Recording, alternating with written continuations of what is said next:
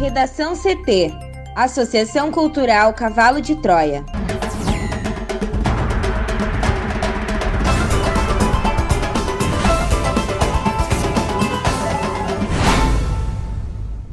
Agora, no Redação CT, publicado o decreto que determina a extinção da CEITEC. Governo lança Plano Nacional de Vacinação contra a Covid-19. Senado rejeita indicado de Bolsonaro para a delegação permanente do Brasil na ONU. Senado rejeita a proposta que repassava recursos do Fundeb para escolas ligadas a igrejas.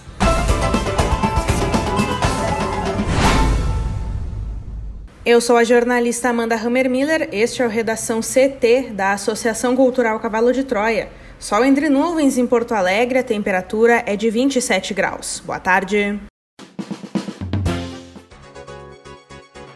Mesmo com um dia começando com tempo firme e predomínio de sol, entre o meio da tarde e o início da noite, um sistema de baixa pressão atmosférica que se forma sobre o território gaúcho deve provocar chuva em todo o estado.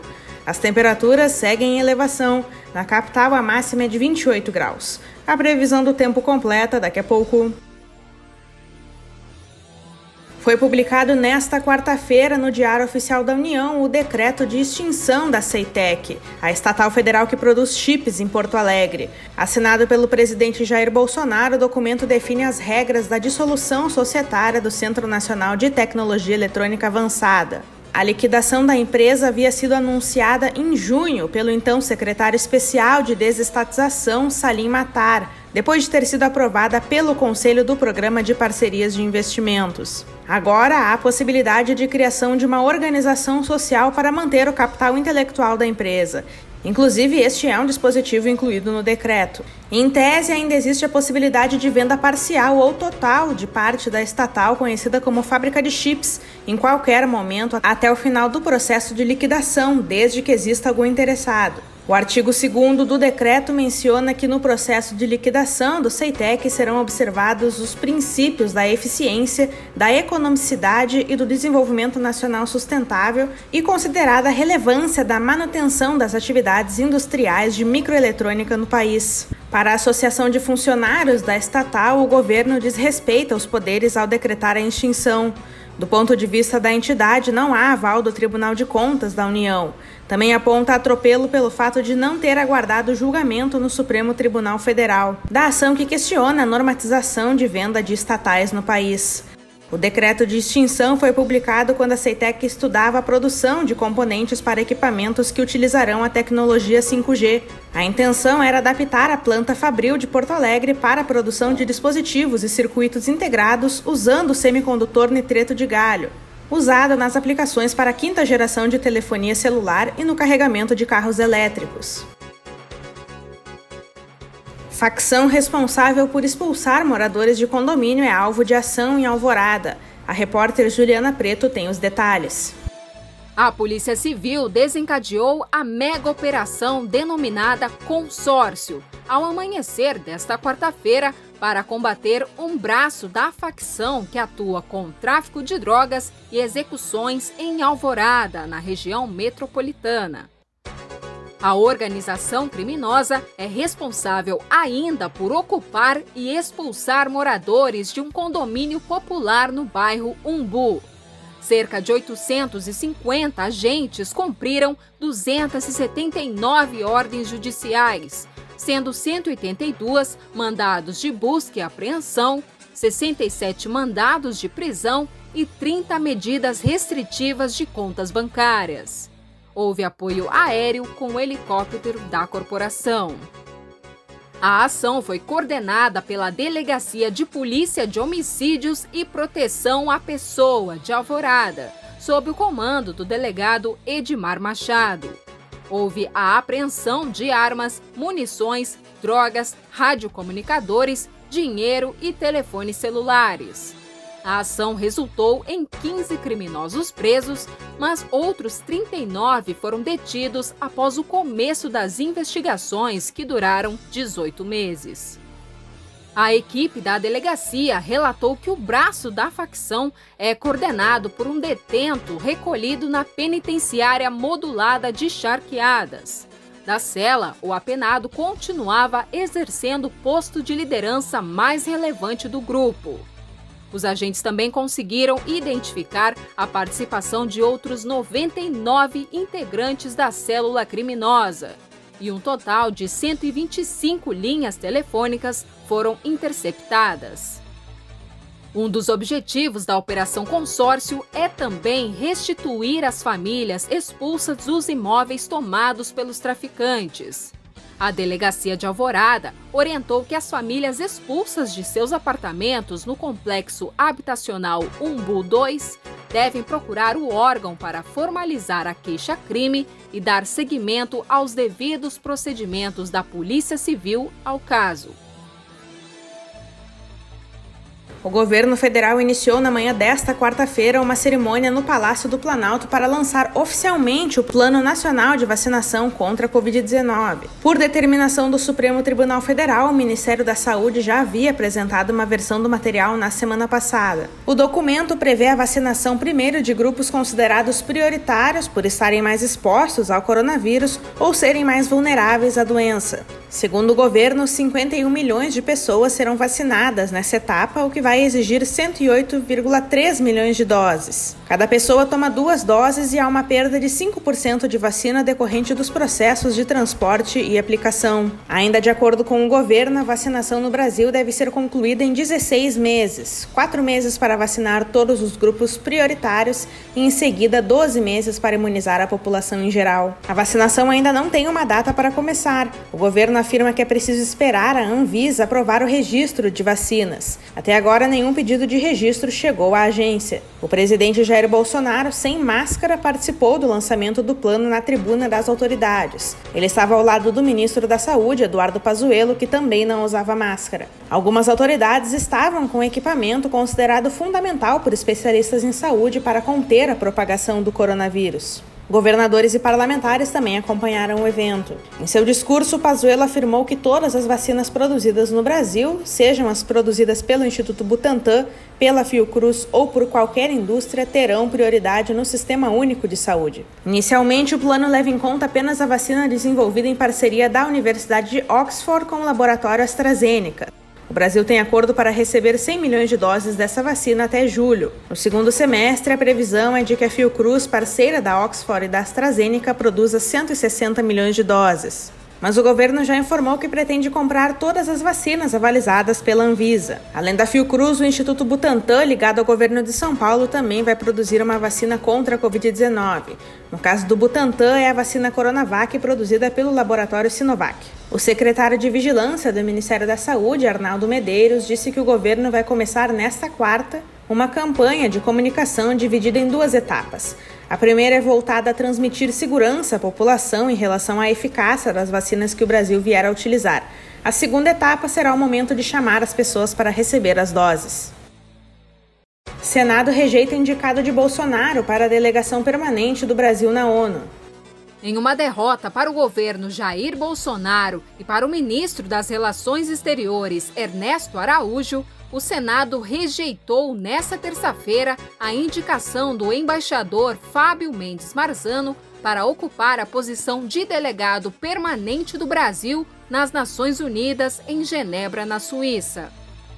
Esta é a primeira rejeição de um diplomata pelo plenário no atual governo, algo considerado raro pois em governos eleitos pelo voto direto só aconteceu em 2015 e em 1961. A reprovação ocorreu por ampla margem, de 37 votos contrários a 9 favoráveis, num sinal de fragilidade da base governista na casa. Marzano havia sido aprovado pela Comissão de Relações Exteriores e Defesa Nacional em parecer do senador Fernando Collor de Mello. O placar na comissão foi de 13 a 0, favorável ao embaixador. Marzano é homem de confiança do chanceler Ernesto Araújo.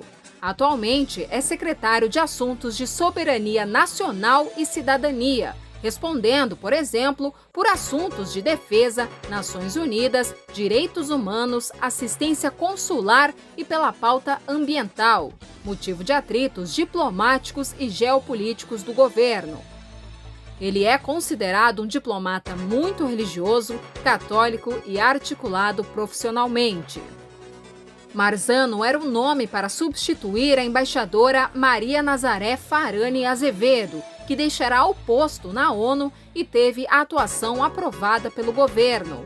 Ela é um dos nomes fortes na diplomacia atualmente. Também em 2015 ocorreu uma rejeição a um diplomata para um organismo internacional. No governo de Dilma Rousseff, a indicação de Guilherme Patriota para representar o país na Organização dos Estados Americanos em Washington não foi aprovada. Na ocasião, porém, o placar foi apertado: 37 votos contrários a 36 favoráveis. Já em 1961, o nome de Antônio Hermínio de Moraes, do Grupo Votorantim, para o cargo de embaixador do Brasil na então Alemanha Ocidental, também foi rejeitado pelo Senado. Ele fora indicado por Jânio Quadros, que havia renunciado dias antes. Para o Redação CT, Juliana Preto. Conta de celular poderá ser paga com o Pix, diz Banco Central. Juliana. O Banco Central informou nesta quarta-feira, por meio de nota, que as contas de telefone celular poderão ser pagas pelos brasileiros por meio do Pix, o sistema de pagamentos instantâneos. O acordo será assinado pelo BC e pelo Sindicato Nacional das Empresas de Telefonia e de Serviço Móvel Celular e Pessoal. Em nota, o Banco Central informou que será possível pagar faturas de celular e recarga de serviços pré-pagos móveis e fixos, e que a parceria tem o objetivo de proporcionar o Pix como alternativa, melhorando a experiência de pagamento dos usuários e a gestão financeira dos recebimentos das empresas de telefonia móvel. Ainda, a autarquia reforça que a utilização do sistema para pagamento do celular será feita gradualmente, de forma autônoma, voluntária independente pelas empresas. Lançado em 16 de novembro, o Pix permite pagamentos e transferências 24 horas, 7 dias por semana e em todos os dias do ano. As operações ocorrem em menos de 10 segundos. Agora vamos com a previsão do tempo. Nesta quarta-feira, o dia começou com tempo firme e predomínio de sol. No entanto, entre o meio da tarde e o início da noite de hoje, um sistema de baixa pressão atmosférica que se forma sobre o território gaúcho deve provocar chuva em todas as cidades do Rio Grande do Sul.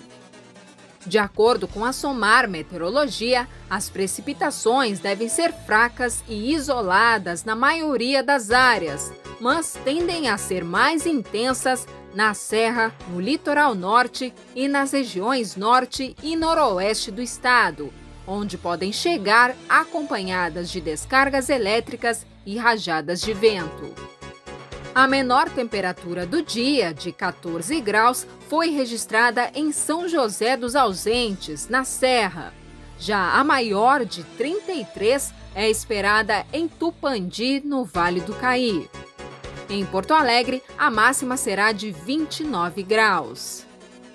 Na quinta-feira, o dia também começa com céu aberto, assim como a chuva também volta a marcar presença durante a tarde.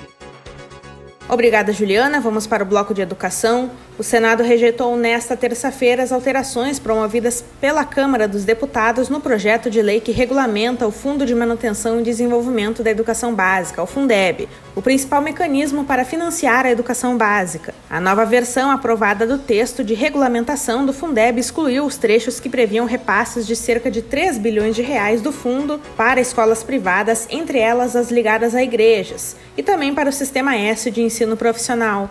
O texto, portanto, vai retornar para a Câmara dos Deputados. O relator no Senado, Isalci Lucas, do PSDB do Distrito Federal, informou que obteve o compromisso do presidente da Câmara, deputado Rodrigo Maia, para que a proposta volte a ser analisada nesta quinta-feira. Caso não seja aprovada antes do recesso parlamentar, os repasses previstos pelo Fundeb estarão comprometidos a partir de janeiro. De acordo com os cálculos da ONG Todos pela Educação, sem a regulamentação, 1.500 cidades poderão perder até 3 bilhões de reais para aplicar em educação no próximo ano. Durante sua tramitação, na Câmara dos Deputados, o texto base foi aprovado pelos parlamentares. No entanto, após a aprovação, os deputados também aprovaram destaques que geraram críticas. Um deles atende o desejo do governo de estender o escopo de escolas privadas sem fins lucrativos, inclusive as ligadas a igrejas, aptas a receber recursos do Fundo do Ensino Fundamental e Médio, a um limite de 10% das vagas ofertadas. Antes, o texto previa autorização apenas para educação infantil e educação no campo e especial,